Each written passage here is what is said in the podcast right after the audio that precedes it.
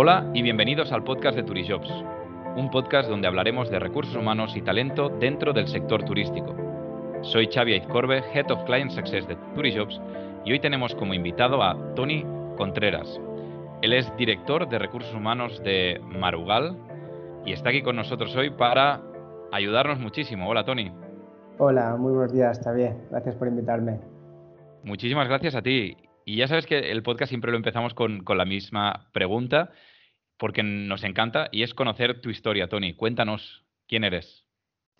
Bueno, yo mm, estudié eh, la carrera de, turismo, en ese momento era una diplomatura en, el CET, en Barcelona, donde estoy muy orgulloso de decirlo. Eh, y empecé mi andadura en, en, bueno, en Hotel Habana, en Barcelona también, y mientras compaginaba los estudios con, con, el trabajo, ¿no? que a muchos nos ha tocado eh, tener que compaginar ambos e incluso pues, tener que hacer turnos de tarde en universidad y, y, esa complejidad de, de, compaginar ambas, ambas sectores. Entonces, luego cuando, cuando estuve a punto de finalizar la carrera, dije que me tenía que ir al extranjero, ¿no? Como, como nos toca un poco a todos, y me fui a vivir a París. Y, en París estuve trabajando en una gran cadena durante unos años, donde aprendí muchísimo, donde crecí como profesional. Es verdad que era muy joven y también eh, crecí a nivel humano. Y luego ya me tocó volver, volver aquí a España, volver a, Barcelona primero. En Barcelona estuvimos cuatro años trabajando, trabajaba en el, en el Gran Hotel Princesa Sofía, que, que es muy conocido en, Barcelona, bueno, en el resto de España también. Y, y, de allí es verdad que pasaron, pasaron cuatro años, nos, nos, llegó una oferta desde Mallorca y dijimos, en plena crisis, dijimos, ¿por qué no? ¿No? y la gente nos decía que si estábamos locos porque teníamos contrato fijo, que en plena crisis no se puede cambiar de trabajo. Y dije, ¿cómo que no? Pues lo vamos a hacer, tanto mi mujer como yo. Y, y cambiamos, nos vinimos a, a, trabajar en Mallorca, que es que es donde llevo desde 2012. Muy bien. Eh, bueno, como, como muchísimos invitados ya que han pasado por, por digamos, por el podcast de Turijobs, eh, el inicio dentro de, la carrera de recursos humanos o dentro del sector turístico a veces ha sido un poco, algunos y, en muchos de los casos, por casualidad. Igual no tanto en, el sector turístico, pero sí en recursos humanos. En tu caso, ¿por qué decidiste dirigir tu carrera hacia los recursos humanos? ¿Cómo sucedió? Pues mm, debo decirte, sinceramente, que, nunca se me pasó por la cabeza dedicarme a los recursos humanos. Entonces, tu introducción, yo la, completamente de acuerdo, ¿no? Que, fue, no, diremos por casualidad, pero sí cosas del destino, ¿no? Em, como comentaba, yo llevaba 12 años trabajando dentro de un hotel, en, diferentes establecimientos, evidentemente, y siempre el lado humano es algo que siempre me había gustado, el trato con el personal, siempre había valorado, ¿no? y viendo que eso era el plus que realmente buscaban los huéspedes. Entonces, cuando empecé a, tener más responsabilidades, pues le dedicaba mucho tiempo a los recursos humanos, mucho tiempo a hablar con los equipos, a formarles, a, ver cómo incentivarles, porque realmente era ese plus ¿no? que, ofrecíamos. Entonces, yo llevaba trabajando cuatro años en Caprocat, que es uno de los hoteles que gestionamos actualmente. Mi posición era de house manager, ¿de acuerdo? Entonces, un invierno, me acuerdo perfectamente, llegó el, fundador y CEO de, de Marugal, que quería hablar conmigo. Entonces, bueno, dije que, por supuesto, porque nosotros tenemos una relación muy estrecha con Marugal, como todos los hoteles que, gestionamos, y me dijo que me quería proponer la, posición de director de recursos humanos. ¿no? Entonces, como te puedes imaginar, eh, me quedé en shock porque, porque eh, entiendes que puede haber una promoción, entiendes que puede haber un cambio de destino, pero un cambio así es como te coge completamente fuera de, fuera de juego.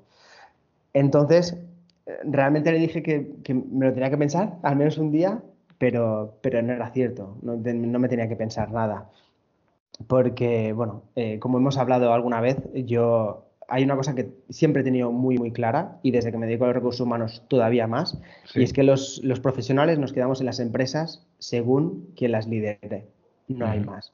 O sea, no nos quedamos a una empresa por las condiciones salariales, no nos quedamos a una empresa porque haya una gran marca detrás. Porque puedes estar con una gran marca en, Singapur, tu experiencia es excepcional, vas a Múnich, evidentemente la marca es la misma, los líderes puede ser que tu experiencia en Múnich eh, sea corta porque no te llena como te estaba llenando la experiencia en Singapur. ¿no? Estoy de acuerdo.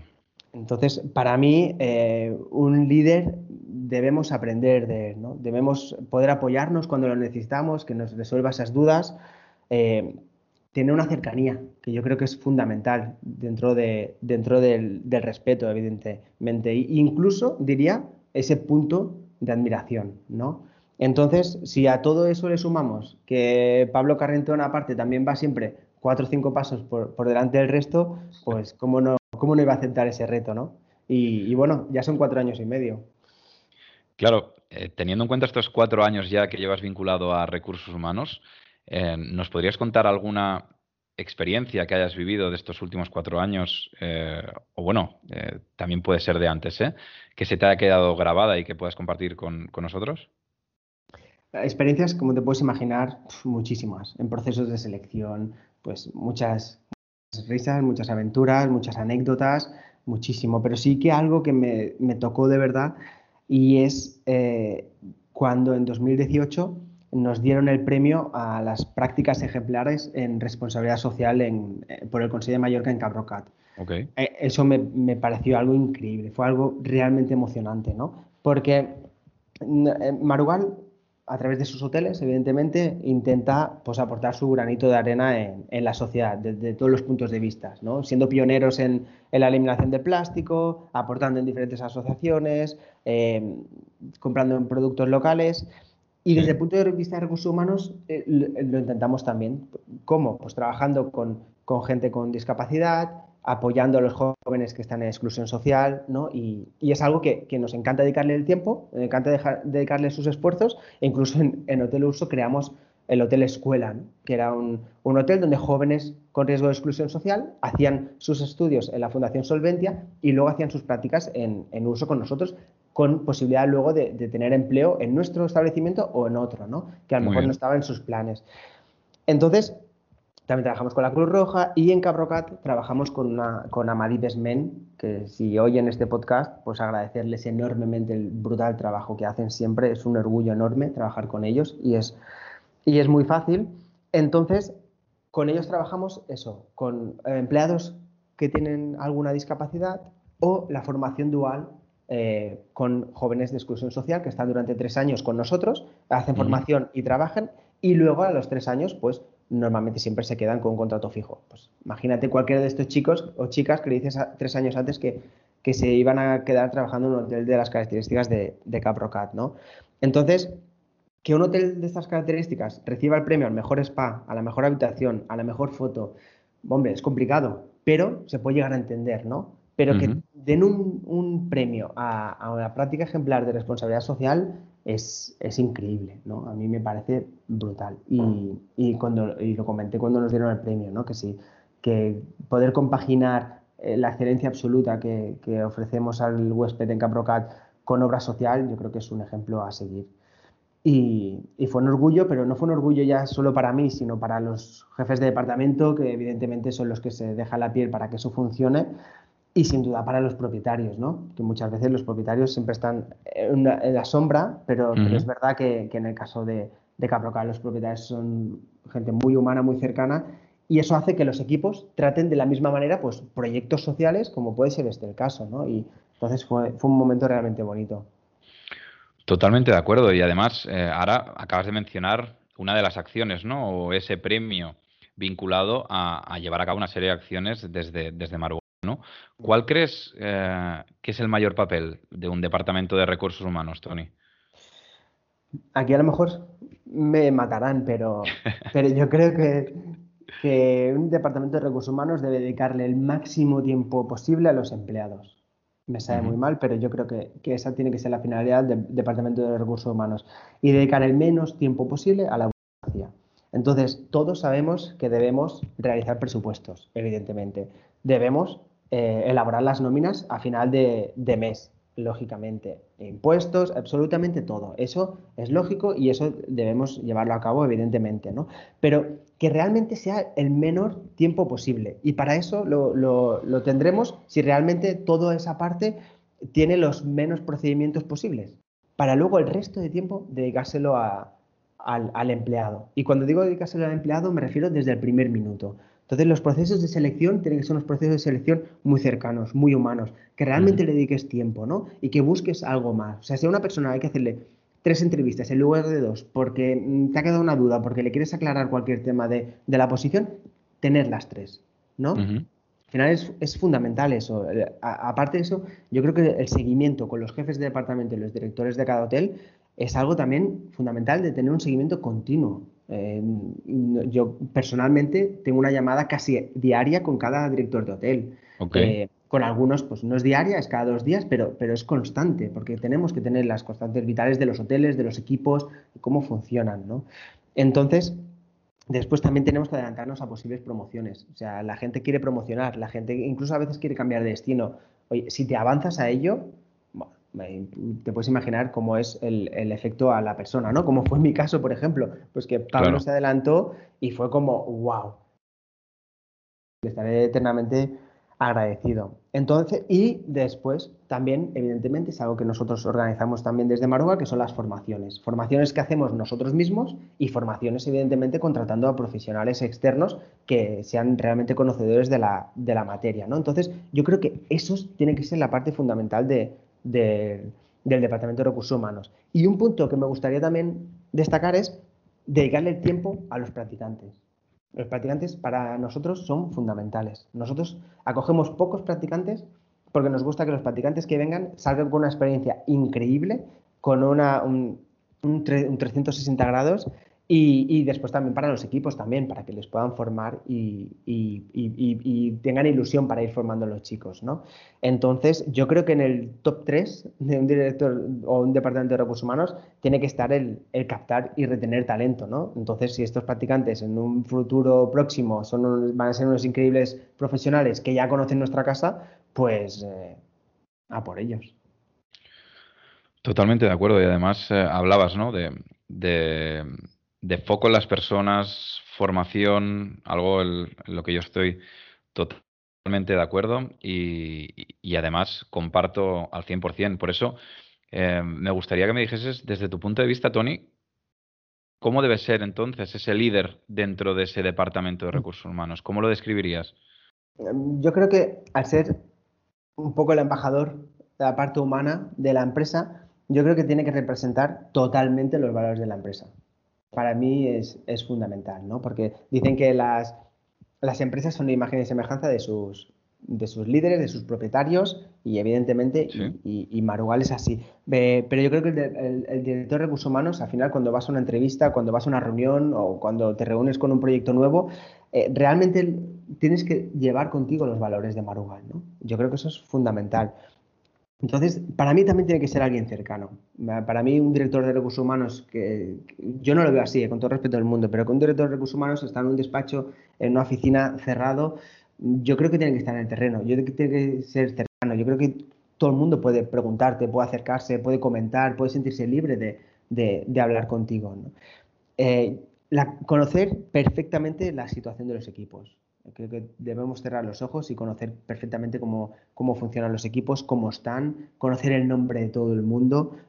No es fácil, al final nosotros en Marual ya son más de 500 empleados, pero yo creo que es fundamental conocer el nombre de, de todo el mundo, ¿no? Es, es, imprescindible y la historia de ellos, ¿no? Por eso cuando hablamos cada día con los directores, también hablamos de los equipos y qué ha pasado durante el día, qué ha habido esta acción, cómo se la han tomado, y, es, una parte primordial. Y luego de los, de los hoteles, ¿no? Eh, mi parte, hablando personalmente, como yo vengo del mundo del hotel, pues claro, a lo mejor soy más conocedor pues, que un director de recursos humanos que viene de la parte de derecho, que va a saber muchísimo más de leyes que yo. Pero cuando vas al hotel, puedes coger, ¿no? Y puedes, puedes ver, puedes palpar el ambiente, puedes ver cómo está el tema de los horarios, cómo está el equipo y, entonces yo creo que conocer la situación de los equipos y de los, y de los hoteles es fundamental.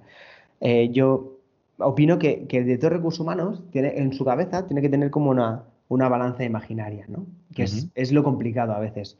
Eh, y es porque tenemos que compensar empresa con, empleados. ¿no? tenemos que mirar el bienestar de los empleados, su formación, sus condiciones económicas, sus horarios, ah, pero a la vez tenemos mirar el tema de números, que es lo que nos gusta menos, pero es que si no hay números, la empresa va a cerrar y no va a haber trabajo, ¿no? que es lo que está pasando en estos momentos. Entonces, hay que buscar ese equilibrio que yo creo que la persona de recursos humanos es la que pueda realizar eso, ¿no? Y si se consigue que la meta de ambos sea la misma, bueno, ese, es el éxito total. Exacto, y además hablabas de, cómo ese líder tiene que ser el embajador de esos valores, ¿no? De esa cultura eh, organizativa, organizacional de, en este caso, de Marugal. ¿Cómo la describirías tú, la cultura de Marugal? Bueno, yo bajo mi punto de vista, eh, es una empresa muy humana, desde todos los puntos de vista. Yo creo que sería una palabra que me gusta mucho y que, creo que la definiría. No hay grandes jerarquías, eh, es muy fácil acceder a todo el equipo directivo e incluso a, nuestro CEO. Eh, como visitamos muy, muy a menudo todos los hoteles, bueno, ahora, ahora menos por culpa de COVID, pero, pero es, es, muy fácil acceder a, a, todo el equipo eh, y sin ningún tipo de, de problema y, y, conociendo todos nosotros la situación eh, de los equipos. Nosotros, evidentemente, tenemos reuniones semanales y yo siempre intento trasladar toda la parte humana porque todos estemos informados de cada caso, ¿no? Y a veces sorprende ¿no? el CEO de la empresa sepa casos puntuales personales de, de, de una empresa y dices, es que creo que ese tiene que ser el éxito, ¿no? Claro. El CEO no es un dios que está en una oficina y que no puede saber nada, no, no, es un ser humano como el resto y debe saber sus equipos, sus inquietudes, sus ilusiones, sus ganas. Y para mí eso me parece que es, es fundamental. Eh, después, eh, también diría que somos una empresa que, que, que no tomamos las decisiones de forma unilateral. Nosotros queremos que el éxito sea compartido siempre y para que cuando aparece cualquier noticia, aparece cualquier premio, que la gente diga, ese es mi premio, ese es mi hotel, ¿no? Entonces, que el éxito sea de todos. Y para ello hay que consultarlo. O sea, tomar las decisiones de forma unilateral desde Palma de Mallorca para un hotel en Málaga sin consultar con la directora, pues a mí me parece que es un error porque al final la que está en el campo de batalla, podríamos decir, y más en estos momentos, es la directora, ¿no? Entonces, eh, tomar una decisión sin consultar con Patricia sería como, bueno, yo creo que sería un tiro al pie. Entonces, para nosotros, las frases, ¿qué te parece? ¿Cómo lo ves? ¿Cómo lo harías? Eh, yo creo que es la que repetimos más veces, ¿no? Y, creo que es, es, parte del éxito de, de, escuchar y de que todo el mundo tiene su punto de vista y de, de, lo que va a comentar una persona con la otra, con el tercero, lo unimos y sale una intermedia que, que es la que puede ser la, la que funcione, ¿no? Entonces, también me gustaría destacar la, libertad que tenemos en nuestra empresa. Es, algo a valorar, es increíble. Yo, a mí me encanta personalmente. Y es que nos, nos obligan, voy a decirnos, porque yo también soy, soy un empleado, a, hacer funcionar nuestras cabecitas. Entonces, eh, em, se, se, evita protocolarizar al máximo entonces, eh, el resto es tu cabecita que tiene que ir pensando. Los hoteles son productivos y, como tal, no puede ser que un protocolo, un procedimiento hasta elevado a N te lo marque absolutamente todo cuando, cuando el hotel está vivo. Hay que escucharle y hay que, hay que ir cambiando, ¿no? Y ahora, pues con todo el tema del COVID, imagínate cómo habrán sido con el tema de procedimientos. Claro. Mm. Y además utilizabas el concepto hoteles vivos, ¿no? Eh, en este caso, ¿cuál crees eh, en esta digamos, adaptación, ¿cuál crees que será el mayor desafío? Que hay muchos, pero alguno que, tengas en mente turístico en los próximos años. Mm, qué difícil, ¿no? Responder esto, pero yo creo que el, mayor desafío será mostrar que somos un destino seguro.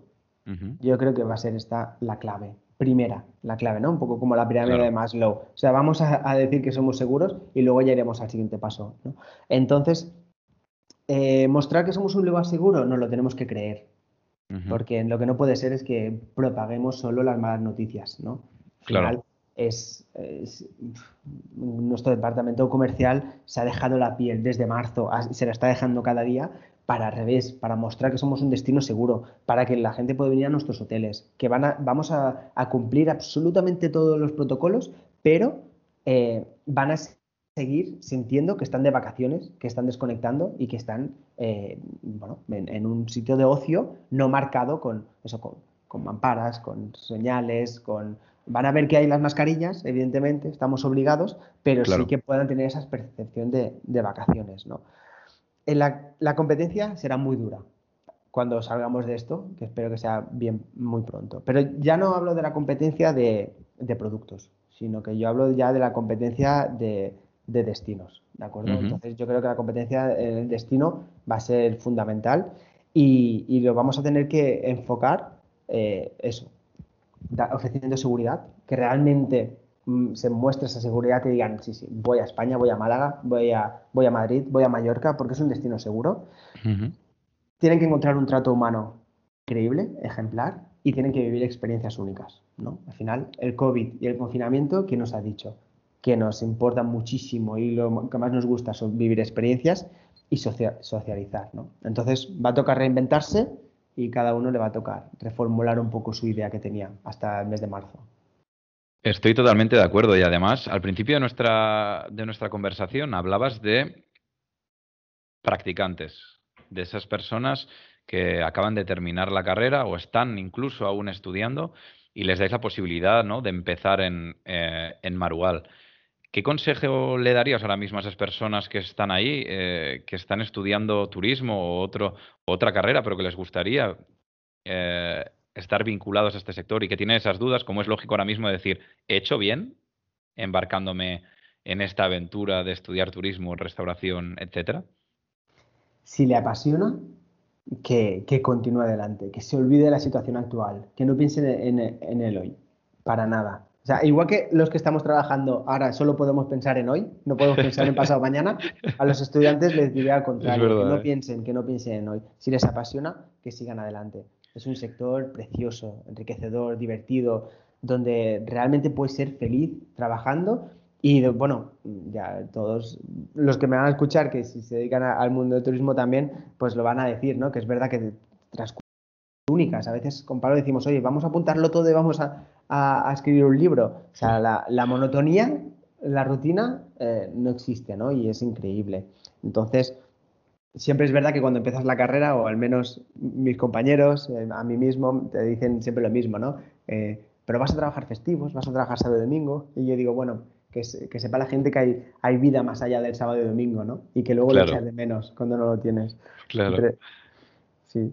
Totalmente, y además, eh, bueno, imaginémonos, ¿no? Que, esa persona, pues oye, ha hecho caso a, tus consejos, eh, se ha dejado llevar por esa pasión, ha terminado la carrera y tiene su primera, segunda, tercera entrevista. Eh, ¿Qué consejos le darías? Tres consejos que le puedas dar a esa persona antes de ir a una entrevista. El primero, el, más importante, y, si, y si no lo hace, que no vaya a la entrevista. Me sabe muy mal ser así de tajante, pero informarse de la empresa es fundamental. Yo creo que si, si no mm, te, informas bien de la empresa, no es necesario ir a ese proceso de selección porque realmente ese, puesto no te apasiona ni, ni, te interesa, ¿no? Porque no, es no mostrar motivación, no mostrar ganas, no mostrar ilusión. A mí me parece que es fundamental. Voy a poner un ejemplo que es una tontería, pero, pero es que yo siempre se me ha quedado marcado y es que una vez estuvimos haciendo una entrevista en una universidad a practicantes y se sentó una practicante delante nuestro y nos dijo que le encantaría hacer prácticas en nuestro hotel de Barcelona, ¿no? Y eso ya es rizar el rizo cuando Marugal nunca ha gestionado un hotel en Barcelona. Y dices, es que diferente que te equivoques de barrio pero, o de estrellas, pero de destino tan radical, ¿no? Me parece eso que es como decir, no creo que te interese mucho. Has venido aquí porque habían cinco mesas y has dicho, va, pues voy a dejar el currículum a cinco. Entonces, nunca las prácticas en Marugal con esa mentalidad. Después hay que mostrar ilusión y motivación. Muchísimo. O sea, para mí es es fundamental. O sea, sí que es verdad que siempre te explican que las entrevistas hay que ir muy serio, que ser responsable. La ilusión, eh, que eso que te brilla en los ojos, eso yo, es fundamental para que realmente la persona diga, wow, realmente le interesa. ¿no? Ahora, por desgracia, eh, cómo está la situación actual, te voy a poner un ejemplo a través vuestro, evidentemente, como trabajamos siempre, de la posición que abrimos hace dos semanas y nos llegaron 1.200 currículums. Eso no nos había pasado nunca. Entonces, para destacar entre ellos, eh, tiene que haber ese, plus, ¿no? Esa, ilusión y esas ganas. Y el tercer consejo sería, bueno, la buena presencia, ¿no? Al final, eh, dedicar ese tiempo para arreglarte, para ir perfecto a la entrevista, pues también estás dedicando ese tiempo que, requiere. Y me has pedido tres, pero a mí me gustaría solo comentar un, cuarto punto. Por supuesto. Que es, una tontería, pero para mí es fundamental y es para alguien, sobre todo tan romántico como yo del sector y, que la apasiona totalmente, es no preguntar en la primera pregunta las condiciones salariales. Me parece que rompe toda la magia de la entrevista en ese momento. Las condiciones salariales las sabrá, evidentemente. Nunca se entra a trabajar en un sitio sin saber las condiciones salariales. Y se puede preguntar en una entrevista, por supuestísimo, pero no en la primera. ¿No? Porque a veces cuando decimos, oye, ¿tienes alguna pregunta? Sí, eh, ¿podría decir las condiciones salariales? Dices, wow, pregúntame por la filosofía de la empresa, si hay posibles promociones, eh, pero ahí te frena un poco, ¿no? Pero ya eso es una opinión muy, muy, muy, muy personal. Entonces, lo dejo en el Totalmente. Y además esto creo que, que, que sí, es que coincidimos a la perfección, coincidimos a la perfección. Has hablado de informarte, de ir a a, la entrevista para saber qué es lo que tú puedes aportar y qué tienes que vaya en línea con esos valores ¿no? de los que hablábamos, con esa cultura para potenciar tu candidatura. Hablabas de esa ilusión también de decir, ostras, he visto que están aquí, aquí, aquí, me encantaría por esto, por, por lo otro, tienen este restaurante, tienen... Es decir, fundamental también el poder transmitir ¿no? esa, esa emoción para desmarcar, como bien de esos 1.200 currículums, ¿no? Y, luego, por último, que estoy totalmente de acuerdo, que es esto, que es decir, oye, em, el salario es importante, es importantísimo. Todos trabajamos, evidentemente, eh, por dinero. Pero ¿qué es lo que hará que estés en esa compañía durante muchísimos años? Lo que tú has dicho, la cultura, los valores, el proyecto, la proyección internacional, todas esas cosas que realmente vayan contigo. Luego el salario es evidentemente que es importante, pero es higiénico. A las tres semanas, tres meses que ya has, recibido las primeras nóminas, se te ha pasado ya la emoción. Se te pasa la emoción. Y lo que mantiene, ¿qué es? Te mantiene tu manager, te mantiene el proyecto, te mantiene eh, la experiencia que estás ofreciendo cada día a, digamos, a tus clientes, te mantiene todo eso. Sí, sin duda. Por eso hablaba y quería recalcar tanto el tema del líder. Yo creo que el salario pasa, como, como bien dices, eh, a las semanas. Te pasa esa euforia. Y siempre termino con la misma pregunta, que va relacionada, eh, porque es verdad que va relacionada con esos tres consejos, pero es que me describas para ti, después de todos estos años, cuál es el candidato perfecto, cuál es el candidato idóneo para ti. Bueno, seguramente no tengo muchos minutos, pero te lo quiero definir con un ejemplo. Tranquilo. Es un ejemplo real y, me, pasó a mí, entonces lo puedo explicar en primera persona y me parece fascinante y lo explico muchísimas veces. Eh, bueno, sabes que cuando vamos a abrir un hotel, eh, los procesos de selección son muy largos y dedicamos muchísimas horas, porque evidentemente hay todas las vacantes abiertas y de cada vacante hay que entrevistar varios candidatos, no nos podemos quedar eh, entrevistando cinco o seis, pues son semanas maratonianas de entrevistas, entrevistas, entrevistas, ¿de acuerdo? Entonces, cuando fuimos a abrir el hotel Le Barn, que está a unos 45 minutos de, París, eh, bueno, el primer día que fui, eh, la, primera sesión de, proceso de selección, cayó una nevada que, si no me equivoco, hacía como 20 años que no había, no había habido una nevada parecida en las alrededores de París yo fui a, las oficinas que hay al lado de la construcción para hacer las entrevistas. Evidentemente, todo el mundo tenía su, hora concertada y, claro, ellos mismos me, fueron cancelando, evidentemente, porque es que las carreteras las estaban cerrando. Era realmente dramático, era qué está pasando, ¿no? Y a mí me dijeron, oye, mejor vete al alojamiento donde estás porque es que van a bloquear y es que te vas a quedar a dormir aquí en la oficina, ¿no? Entonces yo me fui y cuando llegué al alojamiento donde, donde me habían habían tres, cuatro personas que no me habían llegado a cancelar. Digo, bueno, por cortesía les voy a llamar. Y todas menos una me dijeron, sí, sí, es que lo dábamos por hecho, que no veníamos. Y era como, bueno, pues me podrías haber llamado, ¿no? Eh, solo para que te hagas una idea, en el alojamiento donde estaba yo no había ni recepcionista, porque como no podía volver a su casa, me dejaron solo. No habían más clientes ni había staff, estaba yo solo, era como si fuera mi casa. Entonces, uno de estos chicos me dijo que no, que no, que él venía a la entrevista. Y yo, pero. Y, y, a David, le digo, pero David, no puedes venir a la entrevista, están cerrando las carreteras, está todo bloqueado, no te preocupes, yo volveré. Y me dijo, para técnico de mantenimiento, estamos hablando del proceso, me dijo, no, Tony, sois una empresa de gestión que estáis, aloja, estáis eh, en Mallorca, sé que no vas a venir hasta aquí unas semanas, em, el, el, proyecto me parece apasionante y yo quiero esa posición, yo quiero venir. No estoy lejos, me dijo. Digo, bueno, en el mismo pueblo y se va a acercar. Entonces, suena el timbre del alojamiento donde estaba, bueno, el timbre, perdona, la, la puerta. Abro porque va a cerrar la puerta de todo. Y me parece que parecía el, hombre del eh, Yeti, parecía. O sea, con un gorro nevado y yo, pero por favor, ¿dónde? 45 minutos andando vino para la entrevista. Entonces, hacemos la entrevista y, y bueno, estaba súper bien informado, él vive en la zona, es cierto que en esa zona no hay mucho trabajo y muchísimo menos este tipo de hoteles, entonces lo conocía todo a la perfección, ¿no? Y luego le dije, quédate y me dice, no, no, si me quedo es peor, porque luego a lo mejor me tengo que quedar a dormir aquí, no voy a poder volver. Entonces, cuando acabó la entrevista, cogió, se fue y, es cierto que al cabo de un tiempo le envié un WhatsApp porque me preocupó y me dijo que no, que no había ningún problema y que, y que había llegado a casa sin, sin perfectamente. Entonces, es que ese ejemplo que es real, que me pasó a mí, es el ejemplo claro de decir, ¿cómo a ese chico no le vamos a dar la posición?